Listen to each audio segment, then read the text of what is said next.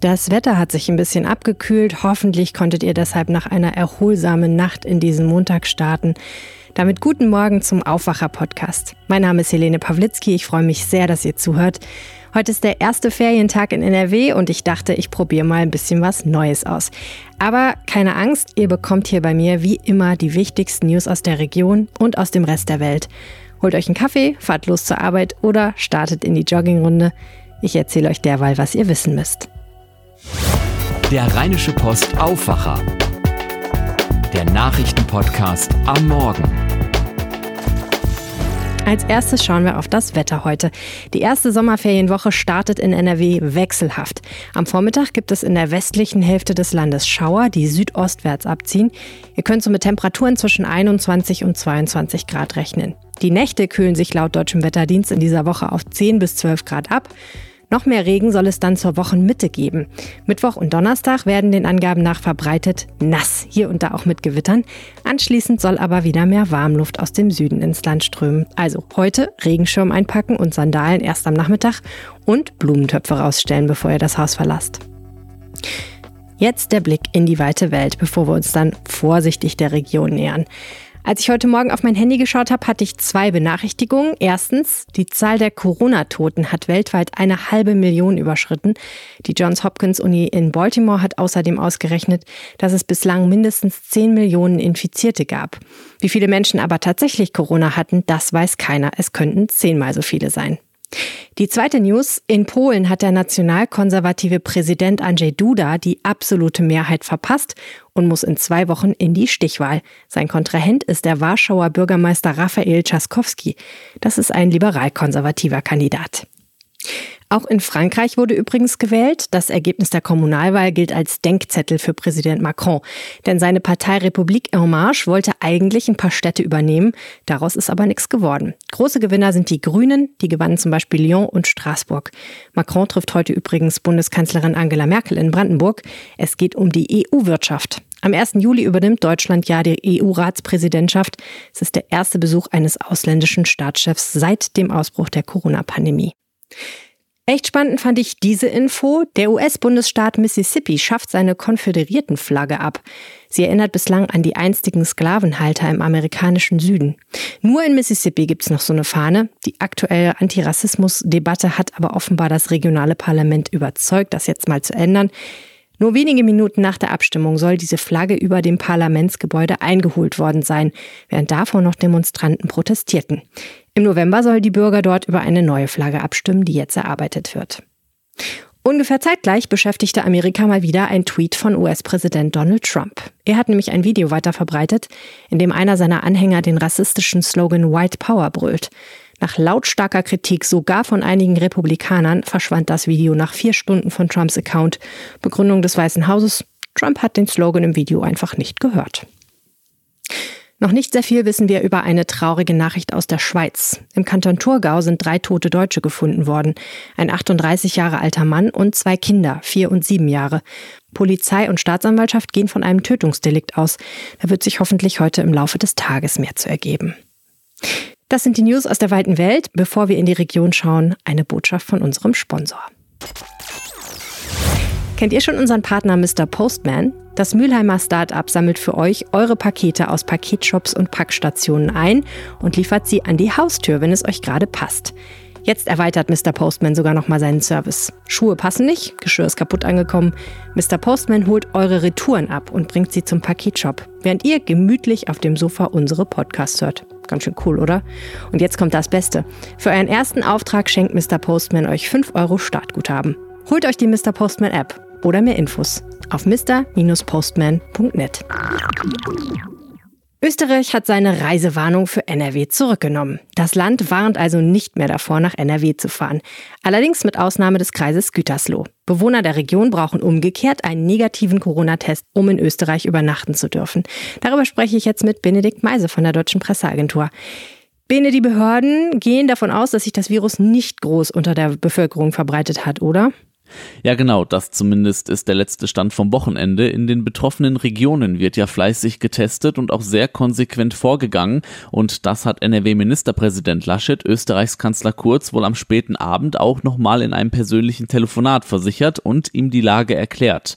Und beide sind sich auch einig, dass wenn die Zahl der Neuinfektionen pro 100.000 Einwohner innerhalb von sieben Tagen in Gütersloh unter 50 fällt, dass dann diese Beschränkungen bzw. die Vorlage eines negativen Tests und die Kontrollen nicht mehr notwendig sein sollen. Schauen wir kurz auf diese Kontrollen. Wie soll denn das überhaupt ablaufen? Wo wird kontrolliert? Ja, an den Flughäfen und bei der Einreise per Auto sind solche Kontrollen möglich. Ganz wichtig, die Menschen aus dem Kreis Gütersloh müssen einen negativen Test vorlegen, der nicht älter als 48 Stunden ist, sonst kein Urlaub. Zumindest nicht in Österreich. Diese Pläne gelten aber nicht mehr, wie anfänglich noch gedacht, für Menschen aus dem angrenzenden Kreis Warendorf hieß es. Dort hatte sich die Zahl der Infektionsfälle ja deutlich besser entwickelt als gedacht. Wie ist denn generell gerade die Lage bei uns in Deutschland? Also die lokalen Behörden haben dem Robert Koch Institut 262 Corona-Infektionen gemeldet innerhalb eines Tages. Das ist der Stand von heute Nacht 0 Uhr.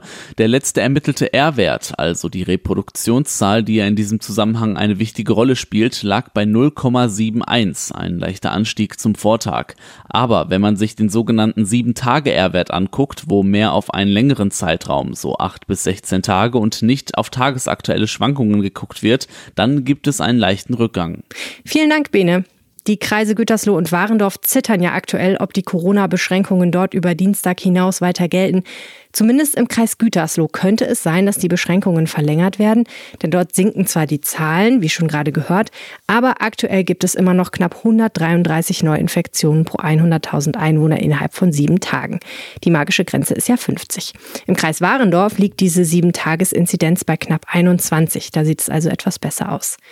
Interessant ist ja weiterhin die Frage, wie viele Menschen dort sich angesteckt haben, die nicht im Fleischbetrieb Tönnies arbeiten. Bis Samstag wurden im Kreis Gütersloh 107 Personen identifiziert. Im Kreis Warendorf waren nur zwei Corona-Tests positiv. Insgesamt wurden dort fast viereinhalbtausend Menschen getestet. Apropos Tests. Bayern will Corona-Tests für alle. Klingt erstmal gut, oder? Es gibt aber durchaus Kritiker an dieser Idee. Bundesgesundheitsminister Jens Spahn von der CDU zum Beispiel reagierte eher zurückhaltend. Umfangreiche Tests seien zwar sinnvoll, aber ein Test sei immer nur eine Momentaufnahme und dürfe nicht in falscher Sicherheit wiegen. Der SPD-Gesundheitsexperte Karl Lauterbach fordert eine zielgenaue Strategie. Es sei wichtiger, die richtigen Leute zu testen, also Risikogruppen oder Menschen, die hohes Ansteckungsrisiko haben. Und, das will er auch, Tests sollen billiger werden. In NRW wollte sich die Landesregierung zu dieser Frage auf Anfrage nicht äußern. Die Opposition im Landtag findet die Idee aber gut. SPD-Oppositionsführer Thomas Kutschaty findet, man muss testen, testen, testen. Das kommt ihm in NRW noch zu kurz. Grünen-Fraktionschefin Monika Düker verwies darauf, dass ihre Partei schon vor Wochen eine vorausschauende Teststrategie gefordert habe, damit frühzeitig Infektionsketten durchbrochen werden könnten. Immerhin, Landesgesundheitsminister Karl-Josef Laumann von der CDU hat verfügt, dass die Fleischindustrie in NRW künftig Beschäftigte mindestens zweimal pro Woche auf das Coronavirus testen lassen muss, und zwar auf eigene Kosten. Darüber und über weitere Themen der Landespolitik spreche ich übrigens nachher heute mit unserer landespolitischen Korrespondentin. Und wenn ihr mögt, hört doch mal rein in das Gespräch. Das findet ihr in unserem Ländesache-Podcast. Zu einer ungewöhnlichen Sondersitzung soll es am Dienstag im Landtag kommen.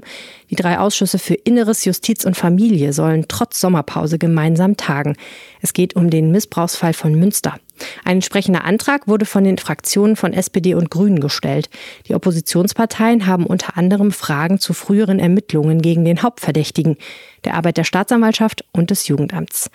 Der Fall war Anfang Juni bekannt geworden. Der 27 Jahre alte Hauptverdächtige soll mindestens 15 Mal Kinder schwer missbraucht haben. Elf Tatverdächtige wurden festgenommen, sieben sind in Haft. Schauen wir auf ein paar Polizei- und Feuerwehrmeldungen aus der Region. Eine wirklich heftige Geschichte hat sich am Samstagmorgen in Neuss ereignet. Eine 31-Jährige ist dort mit einem Messer attackiert worden. Wie ihr Nachbar unserer Redaktion beschreibt, klingelte es kurz vor neun bei ihm an der Tür. Als er öffnete, stand die Frau vor ihm, in ihrer Brust das Messer. Verdächtigt wird der 32 Jahre alte Lebensgefährte des Opfers. Er wurde nach kurzer Flucht festgenommen. Die Frau soll nach Aussage des Nachbars schwanger sein. Tragischer Unfall in Mönchengladbach. Dort sind zwei Männer in einer Sickergrube mit Gülle verunglückt. Ein Feuerwehrmann wurde bei der Rettungsaktion verletzt. Offenbar verlor ein 70 Jahre alter Landwirt das Bewusstsein und stürzte in die Grube, als er dort nach dem Rechten sehen wollte. Sein 34 Jahre alter Nachbar wollte helfen, verlor aber ebenfalls das Bewusstsein. Einer der alarmierten Feuerwehrmänner wurde dann bewusstlos, als er einen der beiden Männer herausziehen wollte. Die beiden Unfallopfer mussten langwierig reanimiert werden. Die beiden sollen Gülle in der Lunge gehabt haben. Sie schweben nach Informationen unserer Redaktion in Lebensgefahr. Mehrfach sind am Wochenende Partys und Zusammenkünfte eskaliert und Feiernde mit Polizei und städtischen Ordnungsdiensten aneinander geraten.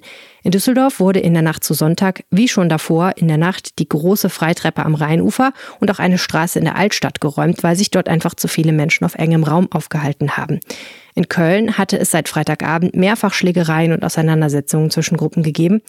Bei Kontrollen am Bonner Rheinufer war die Polizei in der Nacht zu Sonntag im Einsatz. 36 Mal seien Platzverweise ausgesprochen worden.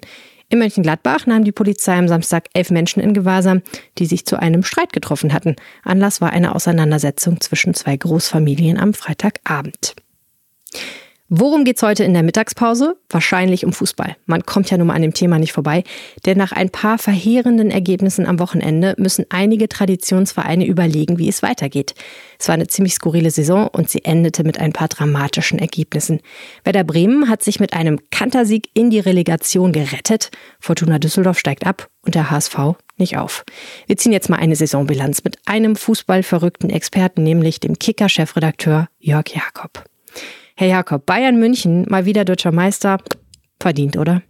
Ja, der FC Bayern München ist verdientermaßen zum achten Mal in Folge deutscher Meister geworden, keine Frage.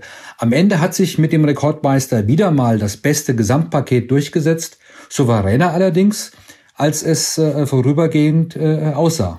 Wie sieht's denn mit den Verfolgern aus? Borussia Dortmund, RB Leipzig, Mönchengladbach. Wieso hat keins dieser Teams irgendwie ausnutzen können, dass die Bayern in der Hinrunde ja doch so ein paar Schwächen gezeigt haben? Keine Mannschaft war aber stabil genug. Ähm, dem BVB fehlte tatsächlich in den entscheidenden Partien Mentalität, der letzte Wille. Gladbach wäre ohnehin eine Sensation gewesen, hätten sie äh, äh, den Titel geholt. Und Leipzig hatte letztlich über die gesamte Saison gesehen nicht die Substanz zuzuschlagen, als es galt. In der Hinrunde sah das bei den Leipzigern ja noch ganz anders und viel besser aus. Bayern und Trainer Flick, das scheint irgendwie gut zu funktionieren. Ne? Ja, aus heutiger Sicht muss man ganz klar festhalten, der Trainerwechsel mit Hansi Flick für Nico Kovac war der Schlüssel zur Schale. Ähm, Flick hat das Team schnell wieder ins Lot gerückt. Kovac hatte Stars wie Thomas Müller verloren. Und da muss man schon den Hut ziehen äh, vor Hansi Flick. Äh, das hatten ihm viele so nicht zugetraut. Gucken wir doch mal ans Tabellenende. Paderborn und Düsseldorf steigen direkt ab. Ist das verdient? Ja, das sind die erwarteten Absteiger, wenngleich die Fortuna gezeigt hat, dass sie das Zeug dazu hatte, drin zu bleiben. Dann ging auch in der einen oder anderen Situation am Ende von Spielen äh, die Puste aus. Da wurden Punkte liegen gelassen. Ja, und für den ESC Paderborn ist es schon ein, Erfolg, wenn er dieses Jahr Bundesliga wirtschaftlich wieder mal vernünftig gestaltet hat, sich nicht übernommen hat. Und vielleicht ist ja das nächste Ziel der Paderborner, so eine Art Fahrstuhlmannschaft zu werden, die das Potenzial hat für die erste Liga, aber auch damit leben muss, mal wieder in die zweite Liga abzusteigen. So sehe ich diesen doch vergleichsweise kleinen Club. Werder Bremen hat es noch in die Relegation geschafft, auf den allerletzten Drücker. Jetzt geht's gegen Heidenheim. Ist Werder jetzt wenigstens der Favorit? Ja, ganz klar dieser Erfolg im Endsport äh, äh, am letzten Spieltag gibt den Bremern äh, äh, sicher viel Selbstvertrauen zurück. Sie sind der Favorit. Das müssen sie automatisch sein als Bundesligist, wenngleich äh, äh, Heidenheim gefährlich ist. Denn Heidenheim hat ja nun wirklich nichts zu verlieren. Und da ähm, liegt halt eben auch ähm, die Besonderheit, äh, der besondere Reiz dieses Vergleichs. Mal ein Ausblick. Die Bayern haben theoretisch noch die Chance auf das Triple. Packen die das nach 2013 unter Trainer Jupp Heynckes in diesem Jahr vielleicht doch nochmal? Ja, das ist mir derzeit noch etwas zu hypothetisch. Klar ist, die Verfassung des FC Bayern München, dieser Mannschaft, die das Ganze sehr professionell angegangen und erledigt hat. Die Verfassung dieser Mannschaft äh, ist nach der Corona-Krise sehr, sehr gut und viel besser als bei manch anderem Spitzenteam in Europa. Äh, ich würde sagen, äh, die Bayern haben jetzt noch eine bessere Mitfavoritenstellung als sie es zu Beginn der Champions League-Saison äh, hatten. Vielen herzlichen Dank, Jörg Jakob. Ja, ich danke Ihnen. News, nach denen ihr heute Ausschau halten könnt. Bundestag und Bundesrat machen eine Sondersitzung. Sie wollen das große Konjunkturpaket verabschieden. Ihr wisst schon, Mehrwertsteuersenkung und den Kindergeldbonus und vieles mehr. Die Chefs der drei Nachrichtendienste des Bundes werden in öffentlicher Anhörung von den Mitgliedern des Parlamentarischen Kontrollgremiums befragt. Kommt auch nicht alle Tage vor. Bei Amazon soll heute und morgen gestreikt werden. Die Gewerkschaft Verdi hat die Beschäftigten an sechs Standorten zu Arbeitsniederlegungen aufgerufen. Es geht um den Tarifvertrag. In Frankreich wird das älteste Atomkraftwerk des Landes in Fessenheim abgeschaltet. Auch ganz schön für Deutschland, denn es liegt ja recht nah an der Grenze. Großbritannien und die EU versuchen es nochmal. Sie verhandeln über die Beziehungen nach dem Brexit. Bislang ist da nicht so fürchterlich viel bei rausgekommen. Und am Frankfurter Flughafen eröffnet heute das erste Corona-Testzentrum an einem Flughafen in Deutschland.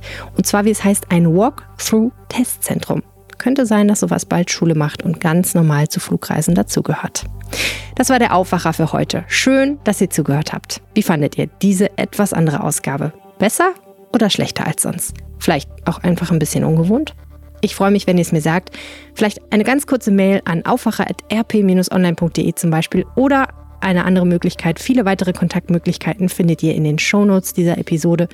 Ich würde mich super freuen, von euch zu hören. Und jetzt wünsche ich euch einen guten Start in die Woche. Bis bald.